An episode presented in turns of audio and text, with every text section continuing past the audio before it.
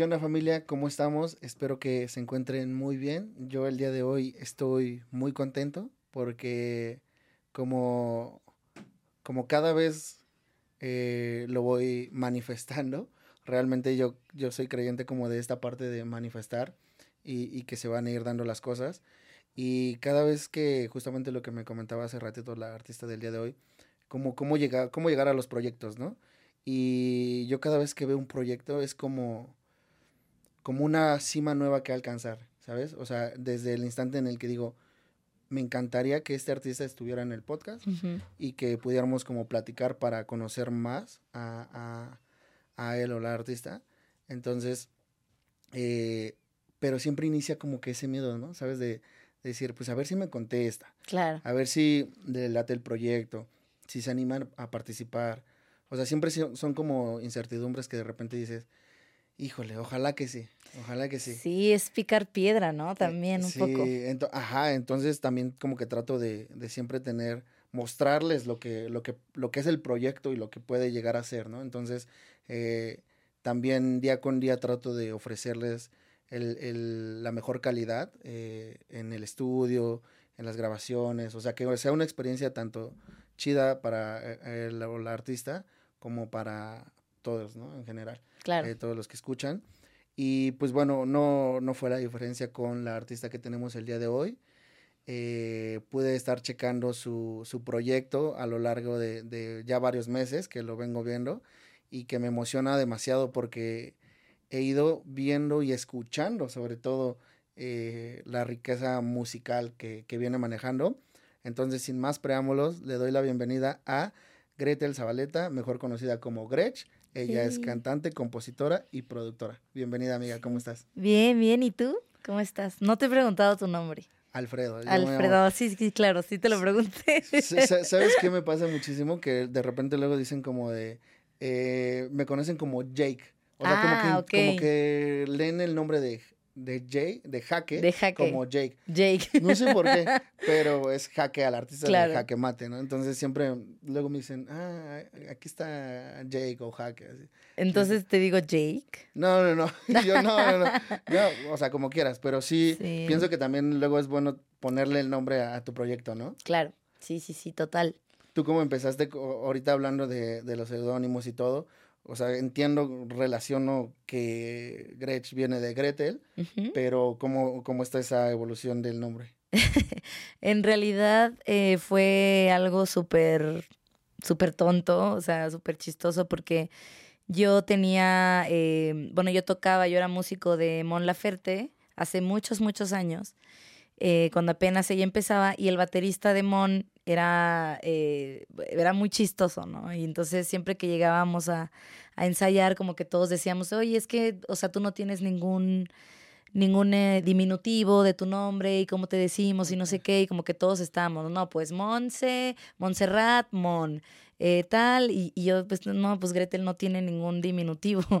Okay. Y eh, casi nunca, casi nunca me ha gustado como decir mucho mi nombre porque también siempre hay como esas bueno, como esas eh, bromas o burlas de ¿y dónde está Hansel, no? Por, por Gretel. Entonces, okay. como que toda la vida, desde primaria, como que, no sé, hizo que no me gustara mucho mi nombre. Y él tenía una batería Gretsch, marca Gretsch, porque Gretsch es una marca de instrumentos, eh, pero con, con la letra E, sí. ¿no? Y me dice, no, pues Gretsch. Entonces ya como que me decía todos los días de que, ¿qué onda mi Gretsch? Y como que al principio se me hacía raro, pero como que en un momento me hizo clic cabrón y me identifiqué mucho más con el nombre Gretsch que con Gretel. Okay. Entonces como que así fue, pero por asuntos de marca pues le tuve que quitar la, la letra E. Que de hecho eso luego también me, me, ha jugado porque luego te, te he googleado sí. así, este, ahora para que me estuve preparando. Y, y, me sale, o sea, la, la, marca de las baterías, ¿no? Sí. Que de hecho, paréntesis, es una batería que quiero, así que esperamos pronto sí. la pueda conseguir porque también tiene precios bastante... No, eh, la, la, marca Gretsch está súper chida, también hay unas liras increíbles. Increíbles. Pero sí. pero sí, bueno, es, es como la historia de... Oye, pero apodo. también creo que te, no te ha llegado a funcionar como de alguna manera viéndolo desde el marketing, como decir, ah, luego cuando escribes, uh -huh. eh, te puede salir en la búsqueda. No sé si lo, si lo has checado, eh, que te llega a Em, salir. que me llega a salir eh, la O sea, marca. ajá, o sea, tu nombre, o sea, a lo mejor puedes buscar la marca Ajá. y te sale, eh, pues tú como artista. Pues siempre, bueno, todo el mundo me dice que cuando busca mi proyecto le sale primero la marca, obviamente, pero bueno, ya, ya vendrá el momento en el que salga, salga yo. Es que tienes que, o sea, como que tienes que escribirlo muy bien, ¿no? Para que te pueda salir de primero. Por ejemplo, en, en Google, cuando, cuando pones así de que mi proyecto, si pones como Gretsch y algún nombre de mi sencillo, te va a salir rápido Ah, ok. eh, pues el artista, ¿no? El perfil del artista. O te pone como, quisiste decir Gretsch, ¿no? Y ya le das clic ahí y ya sale toda la información. Ok. Pero sí creo que es, creo que es cuestión de que, de que el proyecto vaya avanzando y ya se vuelva un poco más famoso. Es como Substract, por ejemplo, ¿no? Que tampoco tiene iniciales. Un chorro de proyectos no tienen iniciales. Sí. Este, perdón, eh, vocales, no tienen vocales. Y pues es difícil escribirlo, es difícil que te lo aprendas, pero una vez que te gusta el artista, siento que, que Ya ya. haces clic. Sí. Que también la construcción de, de los nombres artísticos luego ha, ha sido como un tema, ¿no? Porque eh, diferencia, que, o sea, por ejemplo, ¿tú qué tanto diferencia? ¿Sientes que hay diferencia entre Gretel y Gretsch? O sea, Sí. ¿sientes que sí hay un personaje? Pues no tanto un personaje, simplemente siento que me gusta, ha- hago mucho más clic con el nombre Gretsch, se me hace como un poco más cool que Gretel, o sea, como que Gretel se me hace un nombre de niña, ¿sabes? Y Gretsch se me hace como, ah, como que cada artista tiene, su, tiene su feeling. su, su, su nombre, ¿no? Por ejemplo, tengo un amigo que le dicen Yakul, ¿no? Y se llama Diego, entonces es como, no, pues Yakul, Sí. ¿sabes? O sea, Es le queda más chido, ¿no? Sí, o sea, como que también un apodo va más con tu personalidad, siento. Y sientes que sí va acorde a Gretsch. Sí, sí, sí. ¿Y Gretel sientes que es muy diferente? Gretel siento que, o sea, me veo como una niña. Cuando me dicen Gretel, haz de cuenta que me, me remonta hacia la escuela de yo de Mm, chiquita, ¿sabes? ok. O sea, ya ni mi mamá me dice Gretel, o sea, todo el mundo en mi familia me dice Gretel, es que tengo ese apodo desde hace 18 años. No, ma- eh, llevas un Entonces, buen ratote. Sí, o sea, es como, ah, no sé, cuando les dicen pollo a alguien, o sea, ya lo ves como el pollo, no es como Adrián o algo Sí. así, ¿no? Ya se, se te queda de por Ya se te ¿no? queda, ajá. Incluso aunque no te guste, hay apodos que te persiguen. Sí, lo bueno es que sí me gustaba el Lo bueno es que sí te gusta. Oye, y co- ahorita como que regresando un poquito a, a- a esta parte de que cuando empiezas a crear tu nombre, ¿cómo nació esa chispa de, de decir, ok, eh, vengo, acompañando a, vengo acompañando a ciertos artistas como Mon Laferte y demás, quiero hacer mi propio proyecto, quiero empezar a, armar, a aventarme yo como solista? Pues tardé muchísimo, yo no quería, en realidad, como que Ah, siempre, bueno, yo empecé ca- cantando covers a los 16 años, casi para 17. Me regresé de Estados Unidos, yo estaba estudiando allá la prepa, me regreso, empiezo a cantar covers, me dicen como que eh, mis amigos como, oye, eres súper buena, me, me dediqué, o sea, desde que empecé no, no paré. Y a los 20 años me vengo aquí a Ciudad de México, sigo cantando covers, quería estudiar como una carrera de canto ¿De dónde eres? de Chiapas, de Ok. Tuxtla Gutiérrez. Y mm, por azares del destino no estudié canto, seguí con covers, pero como que empecé a tomar clases particulares de guitarra, desde que empecé a cantar, de guitarra, Mm. armonía, de piano. Eh, um, como que siempre supe que no quería ser nada más una cantante, sino que quería aprender a tocar instrumentos, porque también tenía mi sueño guajiro de acompañar artistas, de ser músico de artistas en vivo, ¿no? O sea, logré ser músico de Mon, fui su tecladista, eh, tocaba lira, hacía coros, toqué luego con Alex Inte cuando tenía toda la banda de chicas, toqué con Jimena Sariñana, eh, he sido corista de muchos, muchos, muchos artistas, ahorita actualmente soy corista de banda Bastón, he tocado con Alejandro Markovich en su banda, em, muchos, muchos artistas, Sí. pero en realidad eh, me gusta mucho como ese oficio de también ser instrumentista y de estar atrás, de formar parte de una banda eh, que también tienes mucha responsabilidad, ¿no? De que salgan los, los shows súper chidos, eh, de tocar bien, de estar preparada, cómo es un show. Como que toda esa más bien fue mi escuela, sin querer, queriendo, porque como no tuve una formación musical, pues tuve que aprender en el escenario, ¿no? O sea, también desde que empecé a cantar me dijeron, bueno, o sea, ¿quieres cantar? Este es un micrófono, esta es una mezcladora, eh, este es un cable Canon. O sea, cuando, cuando estabas, digamos, por así decirlo, como tras bambalinas o tras el artista, ¿tenías esa, esa noción o esa como, como esa, esa pasión de decir, yo quiero estar ahí?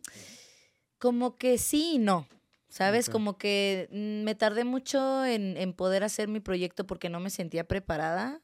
Como mm. que no mentalmente yo decía, pues me falta muchísimo por aprender. O sea, si yo voy a llegar a ser una frontman, tengo que saber todo lo que pasa detrás. ya sea con músicos, como con stage managers, con production managers, con este un poco de ecualización. O sea, sí me gusta estar bastante preparada porque soy un poco control freak de eso. Mm. Y te digo, o sea, yo no tuve una escuela, entonces pues sí me dediqué a aprender, aprender, aprender a cantar en vivo, a, o sea, en mis bandas de covers pues era la frontman, ¿no? Pero como que tampoco me gustaba ese spotlight tanto, o sea, pues mm. cantaba porque pues sé cantar, naturalmente.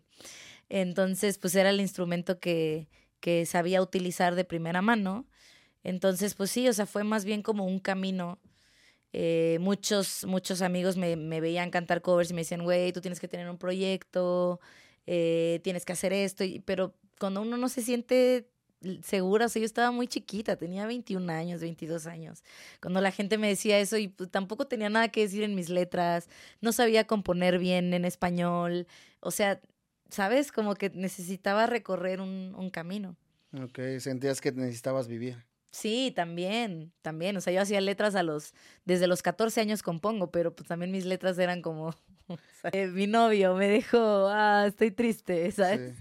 Qué bueno que también luego ese tipo de letras luego terminan siendo muy relevantes, ¿no? De acuerdo a la, a la, a, la segmentación en la que vas. Sí. Que eh, al momento tú de componer sientes que tienes tienes un nicho en específico en el cual va dirigido el hacia qué público tus letras o crees que está como más abierto? Mm, creo que es muy abierto. O sea, tengo diferentes eh, seguidores, por así decirlo, que no tienen nada que ver uno con el otro. O sea, pueden, tengo seguidores de 41, 46 años y también seguidores de 18. Entonces, pues sí, es un poco raro porque, o sea, mis letras, pues sí, algunas pueden parecer un poco más Em, no sé, banales o típicas. Y tengo otros temas que sí abordan como temas muchísimo más profundos, ¿no? Emocionales, existenciales, filosóficos. Entonces, creo que por eso mi, mi público varía mucho. Que también yo creo que va de la mano a que la, el sonido que trae viene siendo como de una, como decirlo, como de una pajea, ¿no? Que ha sido formando. Eh, he notado como ciertos matices eh, a lo largo de, tu carrera que ha ido como igual evolucionando y ha ido agarrando como ciertos colores y que en, los últimos sencillos que has lanzado siento que han estado como bastante eh, presentes, ¿no? Y que has, siento que también has como cambiado, ¿no? Muchísimo, ¿Crees tú? ¿Cómo, cómo, has, ¿Cómo has visto esa, esa evolución? Pues todos cambiamos, ¿no? O sea, como seres humanos tú no, no, no eres la misma persona que ayer, o sea, estás en constante cambio y, y pasó muchísimos años desde mi primer disco, desde que lo empecé a componer 2014 hasta, hasta este nuevo disco que lo empecé hace tres años. Creo que mis experiencias cambiaron muchísimo, mis experiencias de vida, eh, mi madurez como ser humano, como mujer, eh, sentirme un poco más segura como artista de lo que quería decir, de que no Em, y en cuestión de sonido, pues creo que también es, ha sido una evolución muy, em, tal vez muy obvia, porque si escuchas mi primer disco, yo siempre he hecho música electrónica. Antes era un poco más synth pop dark wave, siempre había tenido un sonido oscuro y siento que era una evolución que tenía que suceder con también con las nuevas tendencias de música que, que tenemos ahora, ¿no? O sea, por ejemplo, del primer disco al segundo, pues vino una ola de reggaetón cabroncísima, una ola de trap, una ola de hip hop. También mis, mis experiencias dentro de esos años, de siete años, pasaron para que yo compusiera este nuevo disco. Eh, pues estuve cinco años con Banda Bastón como corista, ¿no? Que también son grandes exponentes de, del hip hop mexicano y obviamente también las letras, aprenderme todo ese repertorio, las letras de Muelas de Gang, para mí, o sea, me cambió completamente la perspectiva de cómo componer una, una canción y, cómo decir ciertas, ciertas palabras o cómo abordar ciertos temas de diferente manera, ¿no? También mis melodías. Em, me influenció muchísimo eh, escuchar muchísimo muchísimo reggaetón, igual, reggaetón muy viejito, que mi hermana ya me ponía desde hace muchísimo tiempo, escuchaba también mucho tecno, mi hermana vivió en Berlín muchos años, entonces me pasaba como todo, todo el tecno de, de Berlín, que también es como la cuna de la música electrónica. Eh, escuché muchísima salsa, escuché muchísima cumbia, escuché, o sea, este disco tiene una mezcla de todo lo que he venido estudiando por años. Wow, estás bien empapada de muchos géneros. Muchos, muchos. Por eso el disco no, no tiene no tiene un género, o sea, en, el primer sencillo que yo saqué poquito es un tecno con reggaetón, pero con un eh, tinte de salsa oscuro y es electrónico, entonces es como, no puedo definir. ¿Y eso no, no crees que te no te ha llegado a jugar en contra? Es decir, luego, eh, en la actualidad como que tenemos muy, muy distinguido el decir, este artista hace reggaetón, este artista eh, hace pop, el, regional, el tumbado, o sea, todas esas nuevas tendencias que luego van saliendo y que vamos queriendo eh, seccionar o encajonar y que de repente para el artista independiente y emergente, sobre todo los que van eh, agarrando, subiéndose al barco, como que definir un sonido, a veces pensamos que tiene que ser parte de, de tu de tu proyecto musical, ¿no? De tenerlo establecido desde un presente para que la, la, audiencia o el nicho al que vayas dirigido, pues pueda, puedas segmentarlo bien, ¿no? Ajá. Pero de alguna manera tú, tú, tú estás diciendo Nel, eh, te estás aventando con un con una propuesta musical bastante fuera de lo, de lo ordinario, pero no, no te ha jugado a ti en contra de decir, ok, eh, la gente a lo mejor puede esperar esto y esto no de mí. Eh, no, no siento que me haya jugado en contra, más bien creo que es una oportunidad, es una ventana para mí que no soy ni la primera ni la única que está haciendo esto, ¿no? O sea, hay artistas como Rosalía, como Bjork, que, como los Beatles, que mezclaron muchísimos géneros en su música y no estoy tampoco ni descubriendo el hilo negro, o sea, muchas influencias eh, como seres humanos te llega, te llega y lo, lo tomas o lo dejas, ¿no? O sea, creo que lo digo como una oportunidad porque sí, como te digo, no soy la primera que lo hace, pero también en México siento que necesitamos artistas así, ¿no? O sea, que, que también estén proponiendo un sonido único, que no se parezcan todos los proyectos a, ah, bueno, entonces, eh, no sé, si tal artista pop, entonces ya funcionó, entonces tienes que sonar a ese artista. Se me, se me hace como un poco más de lo mismo y, y, pues somos artistas en realidad y estamos haciendo arte, entonces tienes que confiar en tu arte y tampoco forzarla, ¿eh? porque muchos artistas dicen, bueno, quiero sonar súper raro y quiero hacer esto y no le sale.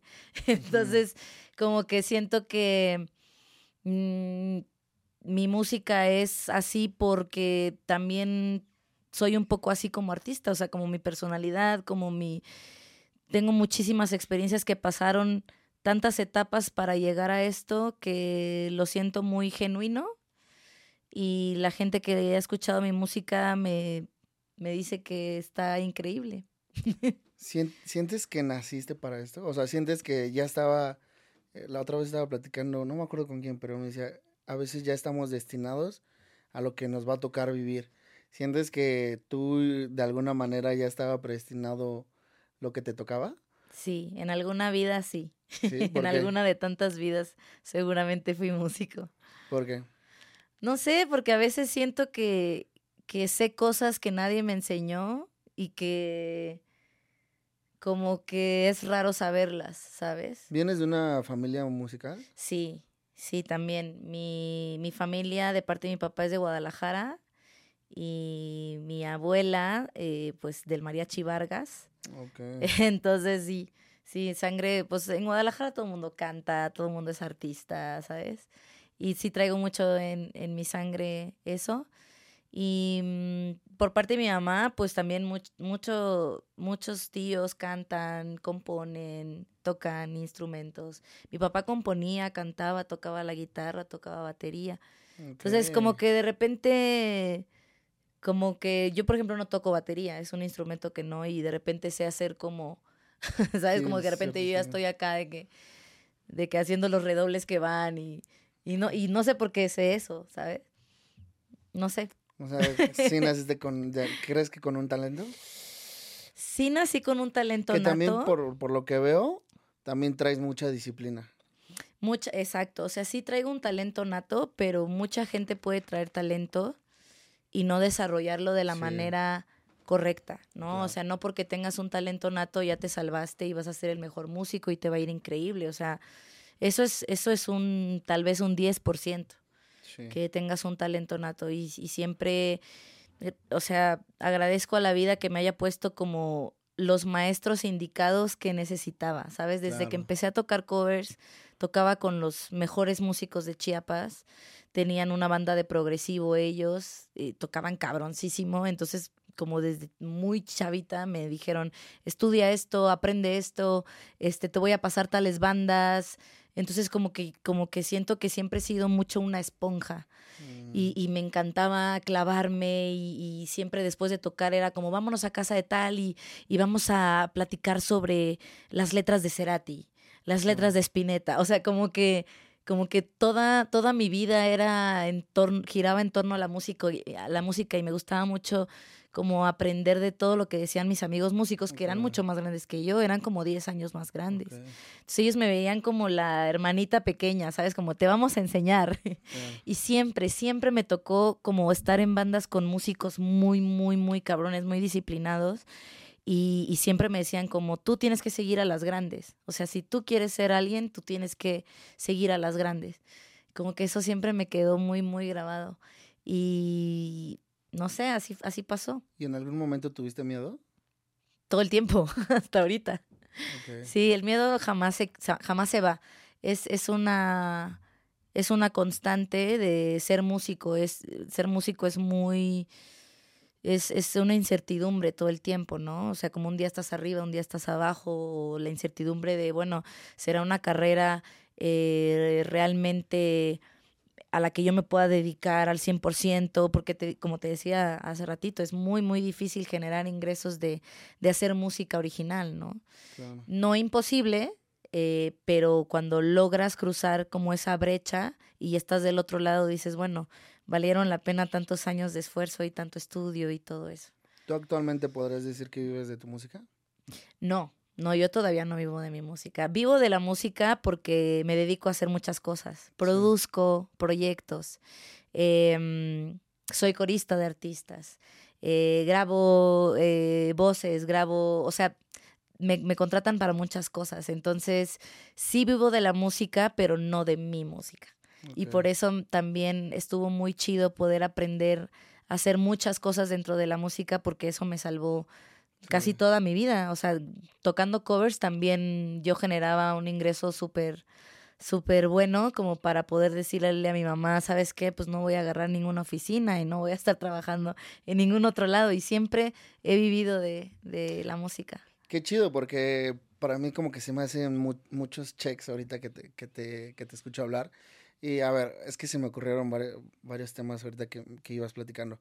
El primero que, me gustaría retomar de lo que mencionabas es la parte del talento contra eh, la disciplina y que es algo que yo vi muy reflejado en, la universidad. Siempre eh, me tocó con personas que eran sumamente talentosas, que traían un talento innato desde un oído absoluto, desde la facilidad para aprender, eh, todo. Y yo en lo personal fue una de las cosas que más me ha costado, ¿sabes? el, el, yo, yo siento que yo no tuve el talento, pero sí la, la disciplina y la perseverancia de quererlo hacer. Entonces siento que, y eso es algo que alguna vez eh, un profesor me lo dijo, ¿no? Yo me acuerdo que en, esa, en esas eh, situaciones cuando ya estás como que muy deprimido y dices, fuck, es que no me está entrando nada, y que le dice, le pregunté al profesor, le dije, dígame usted qué piensa, vale, este, ¿qué va, qué, lo voy a lograr con la pura disciplina o si me hace falta talento, ¿no? Me dijo, mil veces mejor la disciplina. Sí. O sea, si, lo, si te aferras, neta lo vas a lograr. Sí. Y, es, y eso me lleva a otro punto que, que apenas estuve platicando para una de las secciones de Hack el Artista, que es Ah, todavía no sale, pero pronto lo sale. este, que es la pereza contra la ambición. Sí, también. La pereza puede ser un aspecto que te puede, que realmente no te deja nada, muchas cosas buenas, que es necesario, es como parte humana, y que la ambición, por otra parte, puede ser un, un motor, el cual te pueda llevar a muchos lados, y aparte, digamos, las cosas buenas de la ambición es que te mantiene en un cambio constante.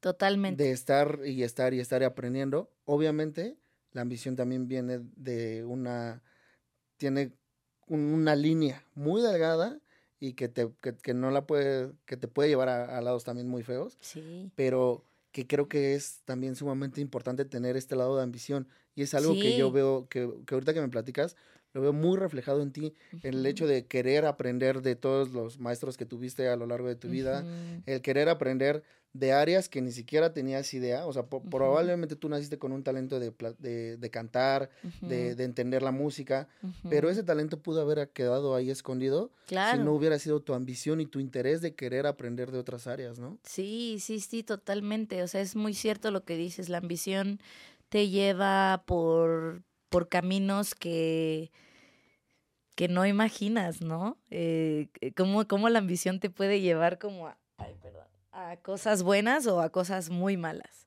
Entonces sí hay que tener como un poco de, cuidado con eso, pero definitivamente no, no todo el tiempo en mi carrera me he sentido ambiciosa. Hay, han habido momentos en los que tengo periodos en los que no, no quiero nada. ¿sabes? O sea, es así, como te decía, es ups and downs, ups and downs. En este momento me encuentras en un súper momento de mi vida donde estoy feliz, en donde me siento súper ambiciosa, en donde me siento muy segura, pero sí, definitivamente he tenido momentos súper lows, súper, súper, súper, o sea, de, depresión, de, de, decir, no, no puedo más, o sea. ¿Y cómo lo sobrellevas? Pues afortunadamente mi familia no me, no me deja, ¿no? Porque ellos saben que es el sueño que he tenido toda la vida, mis amigos, músicos también. Platicar mucho con amigos músicos me, me ha salvado muchas veces, porque no todos siempre están bien, ¿sabes? O sea, tengo muchas amigas artistas que me dicen, güey, ahora yo estoy en el hoyo, siento que ya no puedo más, o sea, ¿qué hago? Y, y casos muy cañones, ¿sabes? O sea, casos de, de abogados, de estoy en, en tal situación porque firmé tal cosa y ahora, ¿sabes? O sea, cosas cañonas y, y, eso me hace un poco, eh, como un poco más eh, empática, ¿no? Con la gente, más tolerante conmigo misma también, porque a veces soy un poco dura, ¿no? Mm. Pero, pero siento que, que o sea, todo en la vida son etapas y que debemos de aprovechar las etapas más creativas que tenemos. Por ejemplo, ahorita yo me siento en una etapa súper creativa, entonces quiero agarrarlo todo lo más que pueda porque sé que vienen momentos de, de estar abajo también. Sí. Que viene, o sea, va a pasar, no, no puedes, no puedes estar bien todo el tiempo. En, en ningún, o sea, eso ya es como, como una ley de vida. Entonces, aprovechar, aprovechar al máximo cuando estás feliz, cuando estás creativo, cuando para tener como esa reserva para cuando no lo vas a estar. ¿Y cómo lo sobrellevas cuando llegan estos momentos de estar abajo y que, y que te toca eh, vivir y, sentir todas esas, todas esas emociones? ¿Crees que hoy en día ya las sabes abrazar? Mira, yo no sé cómo, cómo yo sigo de pie porque em, yo tengo bipolaridad. Me diagnosticaron muy chiquita, a los 24 años, y tomo medicamento de por vida. Y, y, así como tú dices de cómo sobrellevas las emociones, pues es, es muy. O sea, así como un ser humano que no, que no sufre de alguna enfermedad mental, es difícil sobrellevarlo. Para un bipolar eh, son, son extremos, son picos. O sea, cuando estoy muy feliz, estoy demasiado feliz, maniática. Y cuando estoy en mi depresión, o sea, bye, o sea, me quiero ir de este mundo, ¿sabes? Entonces, obviamente con mi medicamento eh, puedo estar, ¿no? O sea, en una línea normal, como cualquier persona, pero es un poco más difícil y para mí yo siempre voy a estar en, en, contra de, bueno, más bien a favor, perdón, de la salud mental, de siempre, eh, pues, estar checándote, ¿no? O sea, si tú no tienes ninguna enfermedad mental, pero crees que necesitas terapia, que tienes depresión o algo, porque pues todo mundo pasa por, por esos picos, sí buscar ayuda, ¿no? también si no es con tus amigos, con tu familia, pues busca ayuda de un profesional. Para mí terapia es lo básico y primordial de, de que tenemos que tener. Siempre, siempre, siempre. Entonces eso te va a ayudar mucho a tener una perspectiva que no es solamente mm, tuya, ¿no? Sino de alguien más que te está, que está viendo tus problemas desde fuera y te puede aconsejar mucho mejor que tal vez un amigo que te quiere, y que te va a dar la razón siempre, o un familiar que igual, o sea, lo mismo, como no, tú eres el mejor. Y no siempre estamos bien, nosotros también cometemos errores y es difícil, es difícil verlo. Entonces, sí, terapia, para mí, en mi caso, psiquiatra, medicamento, una vida sana, acostarme temprano a mis horas, no tomar alcohol, no consumir drogas. Eh, a mí me, eso es lo que me da una paz y una estabilidad ya muy, muy bonita. Ya encontraste que ese es tu, tu botiquín de... Sí, sí, totalmente. Uno, uno pensaría que los artistas... Eh, vámonos de after y drogas y rock and roll y todo, pero para algunos no es así. ¿Por qué piensas que se armó mucho ese tabú? Pues desde los ochentas, ¿no? O sea, como los grupos de rock. Sí, muchísimo. Los grupos de rock, Motley Crue. Y que luego también es este, como que para las nuevas generaciones. A, mí me costó entenderlo cuando yo estuve eh, en la universidad, que habían muchísimas personas que para un lado creativo utilizaban todo este tipo de, sustancias, de... De estupefacientes. Y, demás, ¿no? O sea, sí, eh, sí hay como que ciertas cosas que para ellos quizá y digo quizá porque pues no me consta que detonaban creatividad, que para mí en lo personal yo me fui con el tabú, yo dije, ah, ok, esta es la clave, ahí me tienes en la noche quemando, creyendo que con eso iba a sacar la mejor rola de la vida. Pero no, realmente me tumbó y me quedé dormido. Y son cosas que realmente a mí en lo personal no me funcionaron. Igual que tú, o sea, yo soy de las personas que a sus horas tienen que dormir.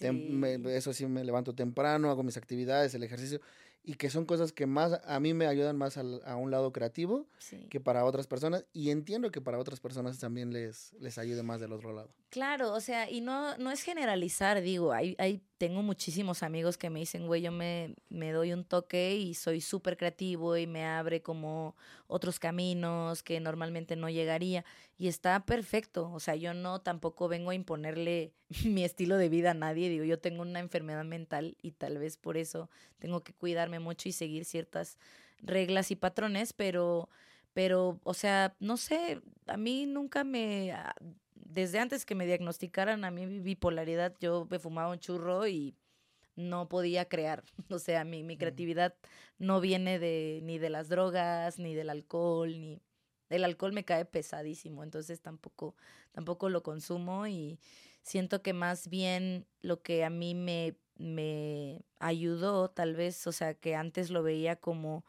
como tal vez como una maldición de, güey, por qué me tocó ser bipolar, ¿no? Porque es, es también un poco, eh, o sea, es difícil, es muy difícil vivir con una enfermedad mental, aceptarla muchísimo más, pero ya que pasaron tantos años de ser diagnosticada y de llevar una vida súper normal ahora, lo veo como una, eh, lo veo como un regalo.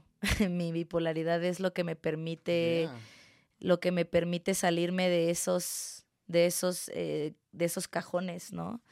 Eh, el, el, el, tener episodios maníacos o episodios tan depresivos me permite crear de diferente manera. Entonces, para mí, más bien ha sido que por algo tengo esto, esta, como esta enfermedad, que para mí ya O sea, prefiero no decirle así, sino como esta condición tal vez. Y ya. Ahorita que, que me platicas sobre, me gusta el término tu, tu condición, o sea, e, el, siento que de alguna manera has abrazado este, este término y lo has ah, eh, visto como algo más en tu vida, ¿no? Que Sí. realmente es eso. ¿Sientes que cuando estás eh, en, en esta etapa o en estos episodios, no sé cómo llamarlos, eres consciente de lo que hoy en día me estás diciendo? O sea, sé que cuando estás en un estado acá de... De manía. de- ajá, o sea, eres consciente al igual que cuando estás súper feliz o así. O sea, estar en un estado maníaco eh, te vuelve eh, de- demasiado, pues bueno, eres un maniático, pues, ¿no? o sea, ¿no? O sea, ¿qué, qué te puedo decir? Estás demasiado hypeado por todo y todo te parece, es como si estuvieras en tres kilos de coca todo el tiempo así, ¿no? wow. Eh, entonces, a veces depende del estado en el que yo esté. Eh, mi primer episodio maníaco, eh, tengo algunos flashbacks, o sea, no recuerdo todo lo que yo hacía. Mis hermanas me platicaron después, años después, que no es nada chido, porque, porque dices, órale, ¿cómo pude haber hecho todas estas cosas, no? De hecho, mi, mi, mi primer sencillo que saqué así ever se llamó Volar y, y voy toda la letra, si la escuchas, voy contando cómo es un episodio maníaco depresivo. Mm, Yo me quise aventar del balcón un- en un episodio maníaco y porque yo, yo creía que yo estaba soñando. O sea, tenía muchos sueños eh, lúcidos. Entonces yo, yo, estando despierta, pensé que estaba soñando porque ya no distinguía de mis sueños y de la realidad. Entonces yo, pues en mis sueños normalmente he volado. Entonces yo quise aventarme del balcón y volar, ¿no? Entonces fue cuando mis hermanas pues me, me detuvieron y, y, y como, como que ellas me dijeron como, no, no, no estás soñando. Y yo, no, no, sí estoy soñando. Y así de que yo puedo volar, o sea, y tú, tú estás creída que, que, que estás en un sueño, ¿no? Entonces mi, mi primer sencillo fue muy, muy fuerte. Todo ese primer álbum habla de mis episodios maníacos y depresivos. Eh, es un álbum muy bonito, muy bello. O sea, yo lo escucho y le tengo muchísimo cariño. Pero lo es, o sea, cuando lo tocaba en vivo, ya que yo estuve bien, ya que estuve como eh, regularizada en mi salud mental, me costaba mucho tocarlo, ¿sabes? O sea, era, era como volver a revivir esa parte de algo que no estuvo no estuvo tan chido en mi vida, ¿no? Entonces, sí mm, recuerdo como, como la gente que, que me veía en vivo, sí me decía como, wow, neta, sí sentí algo como muy, muy cabrón cuando te vi tocar y cuando te vi cantar y yo, y tal vez ni siquiera le estaban poniendo eh, atención a la letra, pero lo que sentían al escuchar esa música les provocaba algo y, y, pues nunca lo nunca lo platiqué así públicamente como de no pues sí porque así lo sientes porque pues bueno habla de todo esto no que es un tema muy heavy. Pero pero sí ahorita abiertamente te puedo decir que eh, a veces me, me dan como ciertos picos no psicóticos y estoy muy muy consciente porque también hay niveles. Pero gracias a que tengo mi medicamento pues ya no sucede Ok. Ujú, Si dejo de tomarlo, algunas veces dejé de tomar mi medicamento, me dieron recaídas. Entonces es de por vida. Es de por vida, sí. Sí, sí. Ok. Eh, qué fuerte. Cuando, ahora que estamos en una, en una etapa de la vida en la que en la industria musical se ha podido entrar con cierta facilidad, en la que ya muchísimos artistas tienen eh, esa, esa entrada de poder producir su- sus canciones, eh, pueden- poder hacer su home studio, eh, como que hay más accesibilidad, ¿no? Que antes. Sí. Pero también viene acompañada de muchas inseguridades, mucho miedo.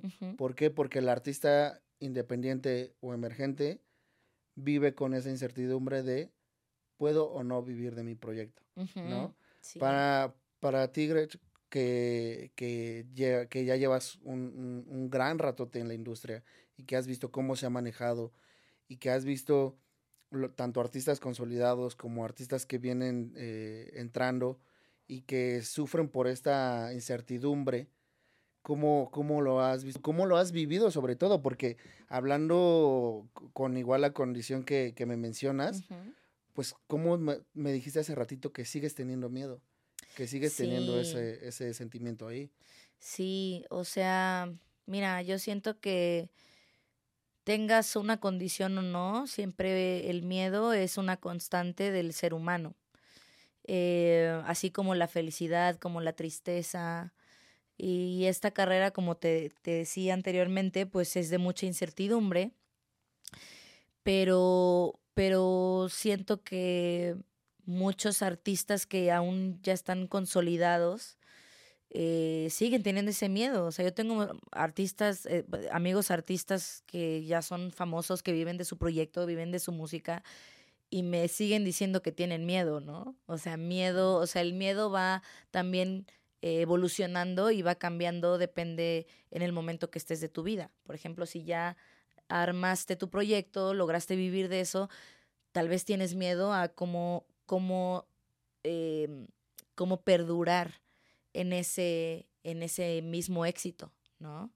En ese mismo estado. Como, ok, tengo un disco que pegó cabrón, pero ¿cómo le hago para que el próximo esté más cabrón, ¿no? Que dicen que lo difícil no es llegar, sino mantenerse. Mantenerse, ¿cómo me mantengo? ¿Cómo mantengo esta carrera? Entonces, eh, y, y, y, no nada más de eso, o sea, muchos problemas de drogas, muchos problemas mentales, muchos, o sea, hay artistas que lo tienen todo y de repente se van a la mierda, ¿sabes? O sea, uno nunca sabe, uno nunca sabe. Entonces, eh, también tengo amigos que están empezando y me dicen como, es que también tengo miedo porque, ¿sabes? O sea, es que tienes que aventarte, tienes que soltar eso, o sea, al menos para mí lo que me hizo no tener miedo en ese momento fue el haberme recuperado de mi primer episodio maníaco como que siento que va a sonar súper pacheco lo que te voy a decir, pero eh, yo siento que, que, me morí.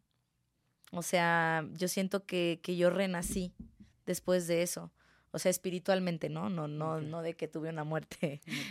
pero espiritualmente siento que, que, que, me, que yo morí en eso, en ese, en ese momento, y que, y que cuando yo volví a tener conciencia, siento que, que volví en otra persona, que ya no, que ya no podía soportar más mierda, que ya no podía soportar, y, no nada más de mi carrera, sino de la gente. O sea, yo antes era una persona que me costaba mucho decir lo que no me gustaba. Y, y cuando volví fue como, no me gusta esto, esto no lo quiero. Y, empecé a ser como súper tajante con mis decisiones y también más tajante con mi carrera y, con mis sueños y como, o sea, me pude haber muerto, ¿sabes? Entonces, como cuando pasas una experiencia tal vez muy cabrona y no nada más de enfermedades mentales, tal vez pasar un accidente automovilístico, ¿no? En el que te pudiste haber muerto pero regresaste, o que estuviste en coma y regresaste a la vida, como que siento que te da una sabiduría distinta. Claro. A si no hubieras pasado nada. Y no estoy diciendo que, que no puedas ser sabio si no pasas nada traumático, pero, pero sí en mí siento que gané como ese poder de decir fuck it esta soy yo, este es mi proyecto, le guste a quien le guste, con los sonidos que yo quiero, o sea, yo produje mi primer disco. Entonces fue como, ya, esta soy, ¡pum!, a tocar. Y la gente, wow, qué pedo, ¿no? Eh, ¿Te cuesta soltar? Eh, sí, sí, sí, me cuesta soltar. Soy muy aprensiva, pero, pero para mí, la, o sea, regresar de mi episodio maníaco fue un parteaguas en mi carrera y en mi vida que yo necesitaba. Y, y si yo no hubiera tenido eso, yo no sé si, si me hubiera lanzado, si hubiera seguido como músico de artista, o sea, no sé, no sé, pero por eso te digo que lo que ahora que, que, que veo mi vida para atrás, lo veo como una bendición, como algo que tenía que pasar, ¿sabes? Wow, o sea, que algo bueno. realmente la vida te puede, te pone muchísimas vertientes, ¿no? Muchos caminos. Y creo que de repente el que te toque vivir es único y especial. Y es quizá lo que decíamos desde un principio, el que te tocaba. Sí, sí, o sea, no sé, siento que, bueno, después de eso empecé a leer mucho sobre el budismo, sobre vidas pasadas. Uy, lo de vidas eh, pasadas está, es un tema increíble. Sí, o sea, sobre el karma, sobre la muerte, como todos los conceptos, o sea, no, no te estoy diciendo que yo ya soy budista, ¿no? Simplemente me gustó muchísimo leer ese libro porque me, me tranquilizó mucho, cómo ver la muerte, cómo... Eh, y de hecho lo decía Natalia Lafourcade en, en, una, en un podcast de Roberto Martínez sobre, sobre sobre la muerte. O sea, yo tenía como pensado mucho este concepto de que me había muerto y a veces se lo explicaba a las personas y no sabía cómo decírselos. Y hasta que vi la entrevista de Natalia Lafourcade, ella también dice que pasó como por varias muertes en su vida y, lo explicó súper bien. Y, y, lo entendí, porque sí, o sea, sí tenemos muchas muertes, o sea, todos. Sí. O sea, todos sabemos perfectamente en el momento que, que cambiamos, que, que tenemos un, un, switch y que dices ya no más a esto, o ya maduré esto, ¿no? Y de hecho, qué bonito tema, porque eh, apenas también escribí un guion para eso que, que, saqué en una de las secciones, que se llama Matar a tu yo del pasado. Y que realmente es algo que creo muchísimo que es necesario para que el ser humano siga avanzando. Claro. Porque lo que decías, nadie, como me dijiste hace ratito, eh, creo que todos vamos cambiando, nadie es el mismo de siempre. Y realmente es eso. Y, y, con eso hay que, bien acompañado, de que hay que entender que hay que matar a tus, a, tus creencias, a tus ideas, a lo, a lo que sentías en momentos atrás. Realmente eso no es lo que te rige hoy en día. ¿Aprendiste de eso? Sí. Eh, ¿Disfrutaste?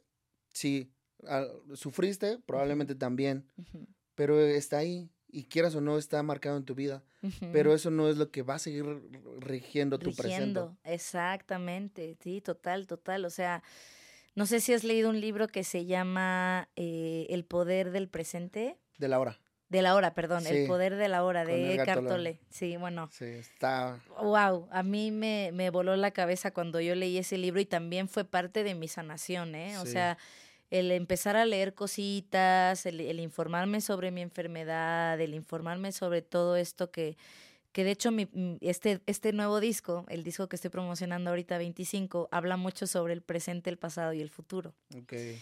Eh, y habla como mucho del tiempo. El tiempo, el tiempo es relativo, el tiempo en realidad no existe, ¿no? Y, y abro mi show como con una frase muy bonita que también me marcó mucho que se llama bueno, que dice, el tiempo es un lugar cualquiera.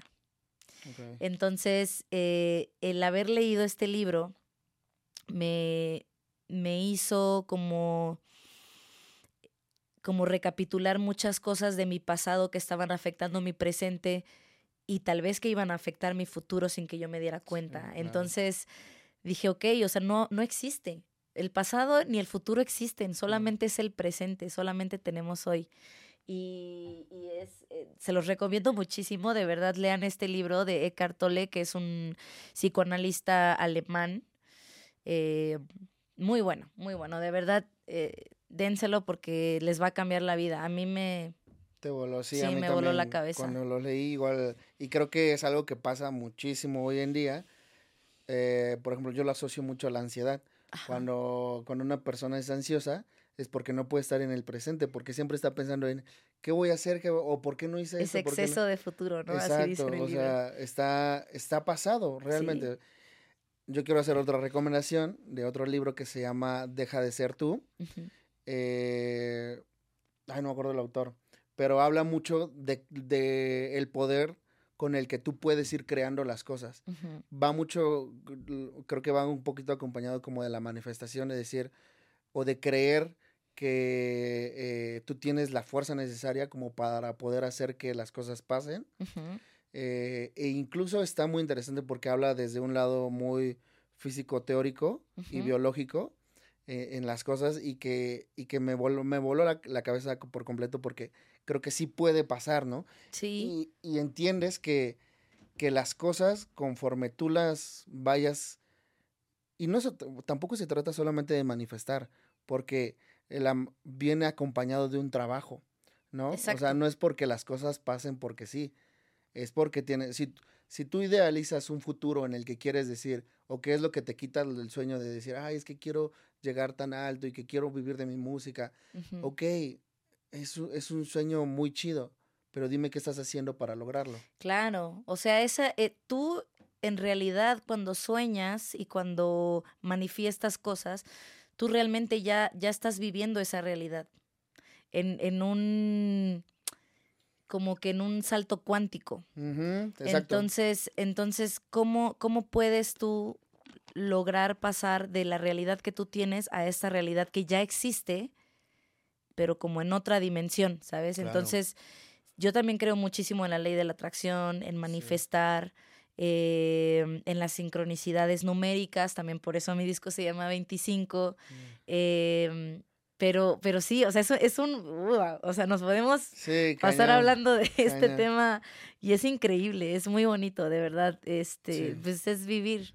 Es vivir, es, vivir, y simple, o sea, también como que eso es lo que dices, ah, como que simplemente es olvidarte de tantos, tantas cosas, tantas situaciones y simplemente ir fluyendo. Sí. ¿No? Oye, Gretch, eh, quiero tocar un tema que, o sea, saliendo un poquito de, lo que estamos platicando. ¿Qué tal te fue en tu último concierto? que neta, estoy, me, lamento muchísimo porque no pude asistir, pero, wow, cómo, o sea, estuve pendiente de todo lo que estuviste subiendo, los invitados que estuviste, ¿qué onda? O sea, quiero preguntarte también, ¿qué onda con las colaboraciones? ¿Cómo, cómo es colaborar con, con personas y tú que no solamente lo, lo, tienes reflejado en, tu, en, tu, en tus últimos sencillos, sino que lo vienes haciendo desde toda tu vida, ¿no? Colaborando para ciertos artistas. Sí, pues mira, ha sido una gran fortuna todo lo que ha pasado. Siento que a pesar de todo lo que te he contado de mi vida, yo me, me considero una, una persona con mucha suerte. Porque eh, eh, no sé, o sea, como que todo lo que he manifestado también. por ejemplo, tampoco es suerte porque lo has trabajado. Bueno, claro, sí, también he trabajado mucho para eso. Luego dicen que no es suerte que tú has trabajado para llegar a este momento.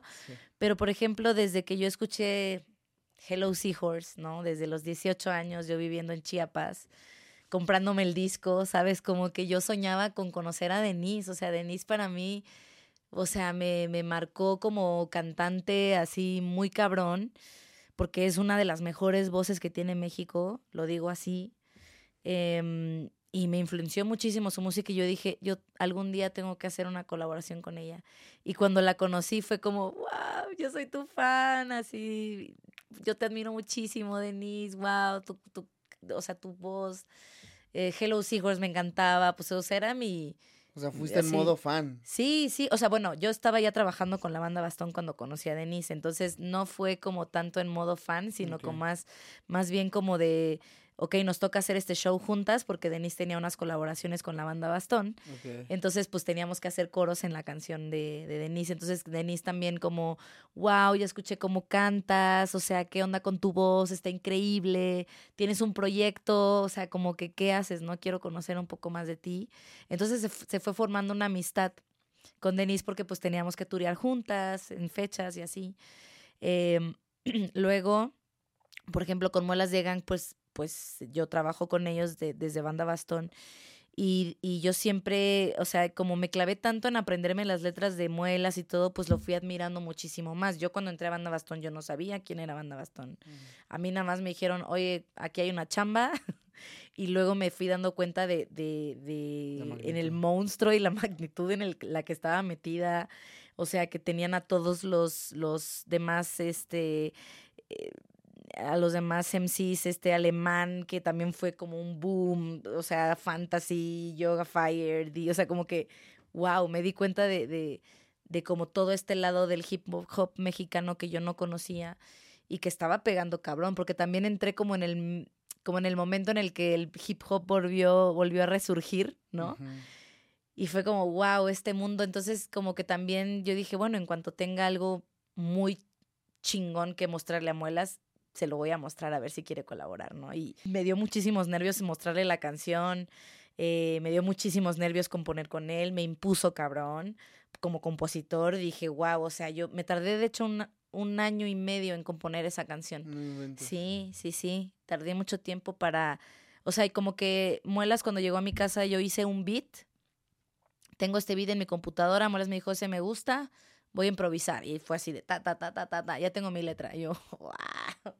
No manches. O sea, yo, yo no. Yo como compositora sí. bueno, depende de la ocasión, pero sí a veces cuando compongo con alguien más me cuesta un poco. Soy un poco más reservada. No soy tan aventada, así ya, ya tengo mis líneas, tengo mis barras. Y Muelas fue así como ya súper profesional, acá está. Mm, y, y, me tardé un año y medio en poder seguirle el paso a Muelas de la letra, de, porque también quería ponerme como en un nivel de... Al tú por tú. Al tú por tú, ¿no? Y Muelas también me dijo, vamos a hacer un hit. y yo como, no, no, yo nunca he hecho un hit, aguanta. por favor, yo no he tenido hits, ¿sabes? Entonces, bueno, ya el resultado final eh, también me ayudó muchísimo mi productor Ferdinand González de los Guadalupe, también musicazo. También Ferdi me ha ayudado muchísimo a creer en mí como compositora. O sea, Ferdi fue el primero que me dijo como... Tengo un sencillo que se llama Hoja de Té, no sé si lo has escuchado. Sí, eh, eh, bueno, la parte final yo se la había mandado a alemán originalmente. Ok. Porque yo no me, yo no en ese momento yo no tiraba barras ni nada. Entonces Ferdi fue el que me dijo, pues si Alemán no te contestó, o sea, Alemán me dijo como, ah, chido, escucho la rola, chingón. Nunca más volvimos a platicar de eso y dije, bueno, pues no, no le latió la rola. Y Ferdi fue el que me dijo, pues échate las barras tú. Y yo como, ¿what? No, o sea, yo no soy, yo no hago hip hop, yo no sé qué. Y Ferdi como, pues es composición. O sea, si puedes componer un pop, también puedes componer un hip hop. Y yo como, wow, entonces como que también he tenido mucha ayuda de, de, muchos amigos artistas para que yo pueda llegar a ser la compositora que soy hoy. También con Denise, cuando yo llegué, las dos estábamos como un poco nerviosas por componer, pero también llegué yo un poco más segura también con un beat, con una base. Mira, esta es la base, quiero decir la palabra polvo, porque somos polvo de estrellas y en algún momento la vida se acaba y quiero hablar de eso y Denise me encanta el tema de la muerte y me encanta tal. Es como que conectamos y fue con, con Denise fue un poco más fácil. Y allí, en cambio, Denise me dijo, no, es que tú me impusiste muchísimo. Y yo como, no, pero es que tú... O sea, uno nunca sabe cómo, cómo es esto. Es una rolísima, ¿eh? Polvo está muchas gracias. increíble. Muchas gracias. Wow, entonces sí ha sido también. Sí, o, sea, quieras o no, lo que, lo que mencionamos, con todo y miedo, pero la atoraste, o sea, y ahí están los resultados, quieras o no. Bueno, también yo estudié, eh, lo que sí estudié, lo único que estudié de música fue mi carrera como compositora. A los 24 años, este, justo cuando me diagnosticaron y todo eso, yo estaba estudiando composición en la Sociedad de Autores y Compositores de México, que también yo tuve dos años de ese curso con los mejores compositores del pop mexicano, así Mónica Vélez, estuve con Odilon Chávez, eh, muchísimos, muchísimos compositores, tuve masterclasses con Armando Manzanero, o sea, aprendí de los mejores Memo Méndez Guiu, que hizo todo el eh, Timbiriche, o sea, todo el pop que yo escuchaba de chiquita, porque yo sí fui muy fan de Jeans, de Cava, o sea, y tener a la maestra que hizo todo el pop que yo escuchaba de chiquita, wow, o sea, fue como, ok, me becaron por algo, porque tengo talento, entonces también cuando yo salgo de, de hacer mi carrera como compositora me sentí un poco más segura también, porque ya te ponían a estudiar literatura, poesía, ¿sabes? Tenías muchas armas ya. Ya tenía bastantes armas, pero como te decía, o sea, a mis 22 años, a mis 20 años, a mis 18, pues no podía hacer un proyecto porque no tenía tampoco esos recursos, ¿sabes? Ah, no más, está cañoncísimo. Después de esto, salgo con toda la motivación. Oye, pues mira, vamos a pasar a una sección de Jaque al Artista, en la cual yo te voy a dar ocho números. Tú me dices eh, cuál escoges. Van a ser dos y viene eh, con una pregunta. Entonces, eh, ya tú me, ya escucharemos tu respuesta a ver qué tal. ¿Estás lista? Sí. Venga. Eh, ¿Qué número escoges? Dos y el cinco. Dos y el cinco. Por 25. Órale, va bien ahí, ¿eh? Dos. Si llegan los aliens y solo puedes enseñarles una pieza de arte para explicarles cómo, cómo funciona la humanidad, ¿cuál enseñarías? Uy. dijeras, así, esto es la humanidad. Fuck. Ay, no sé. ¿Alguna que a ti te haya marcado mucho, como que, que te guste mucho, que sientas que hay como que mucho simbolismo dentro de... Hay una, bueno, es que, eh, no sé, tantas piezas de arte, o sea, tantas pinturas, pero yo soy un poco más de fotografías. Ok, Y tengo un fotógrafo que me encanta que se llama Nacho López. ok. Y tiene, de, de hecho, tengo impresa la fotografía ahí en mi casa, que es como, como una multitud, así, y hay un señor que está cargando un maniquí de una mujer desnuda. Y es- la fotografía toda es en blanco y negro. Entonces, eh, bueno, es lo primero que se me vino a la mente, ¿eh? porque de seguro hay Ya. muchísimo más cosas. Pero Nacho López es un fotógrafo que siento que refleja eh, demasiado bien como un tema y yo me vi muy reflejada en ese maniquí, ¿sabes? Como un, y, y- y nadie poniendo atención como en ese, como en ese maniquí, como, como está tan cosificada a veces la mujer, ¿no? O sea, como está desnuda, es un maniquí desnudo y cómo lo lleva el hombre así y nadie dándose cuenta de nada, ¿sabes? Como que, como que me marcó mucho esa fotografía, está muy bonita. Está fuerte. Sí, está fuerte. A ver, cinco. ¿Con qué artista del pasado te hubiera gustado colaborar? Uy. También difícil, ¿eh? O sea, que ya no están más en ese mundo, en este mundo. Pues igual y a lo mejor si ya se retiró o, o si sí, a lo mejor ya no está en este plano, pues A ver, déjame pensar por qué. dale, dale, con calma. Es que hubiera dicho, uy, esta rola con tal artista hubiera estado buenísima. Ay, no sé, es que... Bueno, con Pink Floyd. ¿Sí? Sí. Estaría con Uy, algo ¿entre estilos? Sí, sí, sí. Pensando un poco en mi estilo y así. Digo, o sea, están vivos, pero sí, con Pink Floyd me hubiera... O sea, pero como banda. ¿no? Porque tal vez Roger Waters, ¿no? Pero sí, como banda, colaborar con Pink Floyd me hubiera gustado, cabroncísimo. Hubiera pagado también por eso. Sí.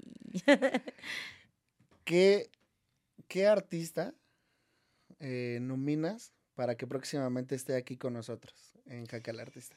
Nomino a Paua, Pagua. Paua, ex vocalista de Sotomayor. Ok. Voy por ti. Próximamente.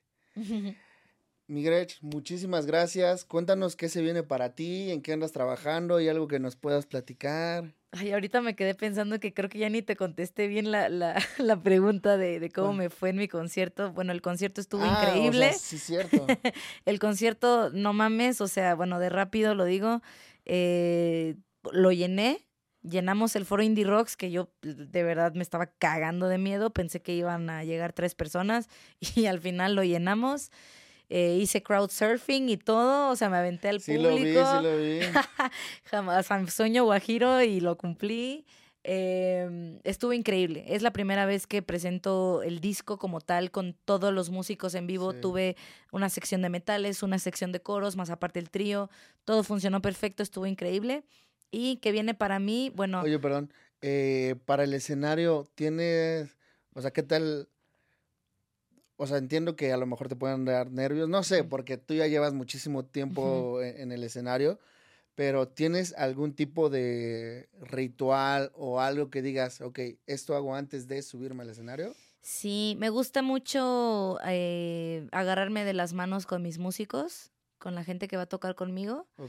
Eh, o, a- o darme un abrazo con ellos y unas palabras así de hermanito o hermanita, la vamos a romper, eh, te quiero mucho, gracias por este esfuerzo y como agradecer a las personas que están trabajando conmigo en ese momento eh, por, el, por el espacio, por, por el momento. Sí, agradecer por el momento me, me ayuda muchísimo a calmarme. Porque siempre tengo nervios, ¿eh? O sea, no importa que tenga tantos años de carrera, siempre me estoy cagando de miedo. Y más si es con mi música, entonces... Sí. Sí, sí, Eso nunca se va. buenísimo. Ajá, ¿qué se viene? Em, ¿Qué se viene?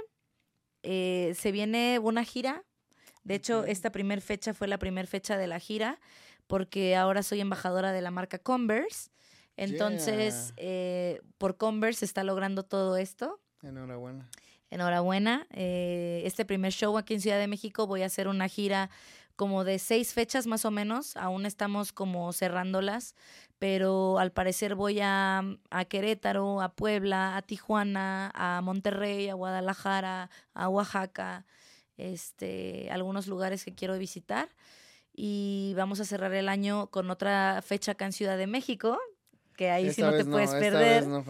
Eh, y, y, pues sigo haciendo mi, bueno, sigo haciendo música, sigo haciendo sencillos, que bueno, yo creo que esto ya va para un próximo disco, pero ya desde ahorita ya lo estoy armando, porque en cuanto se acabe la gira y en cuanto se acabe como toda la promoción de este disco, pues tengo que tener ya listo otro disco. Em, se vienen colaboraciones súper chidas para el próximo disco.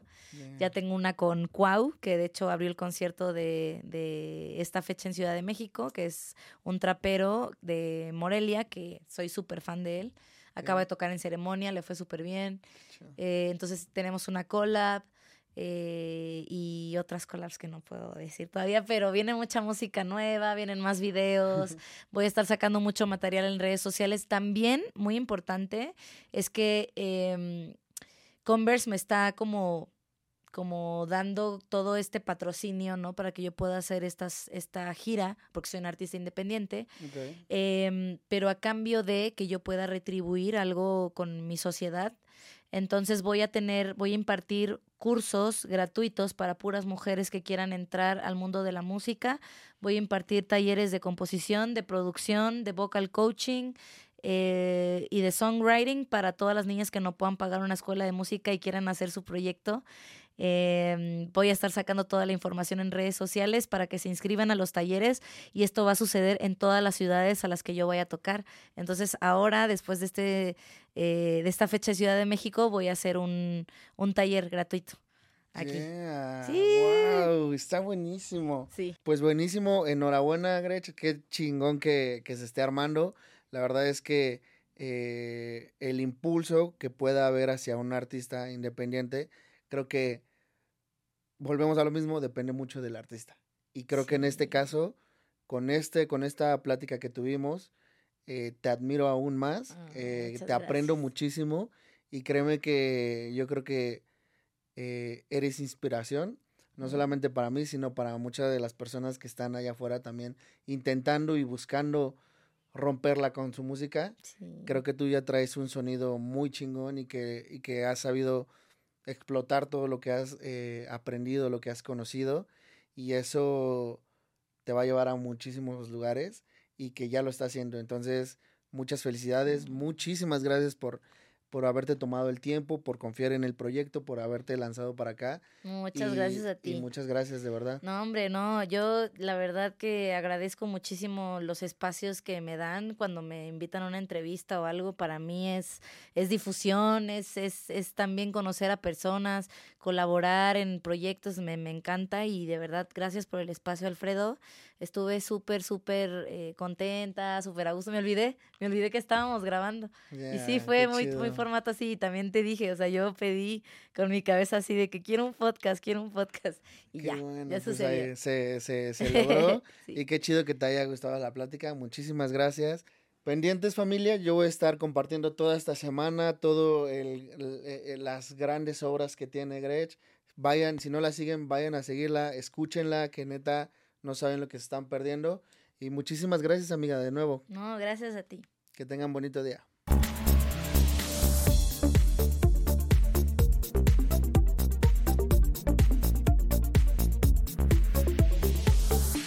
al artista.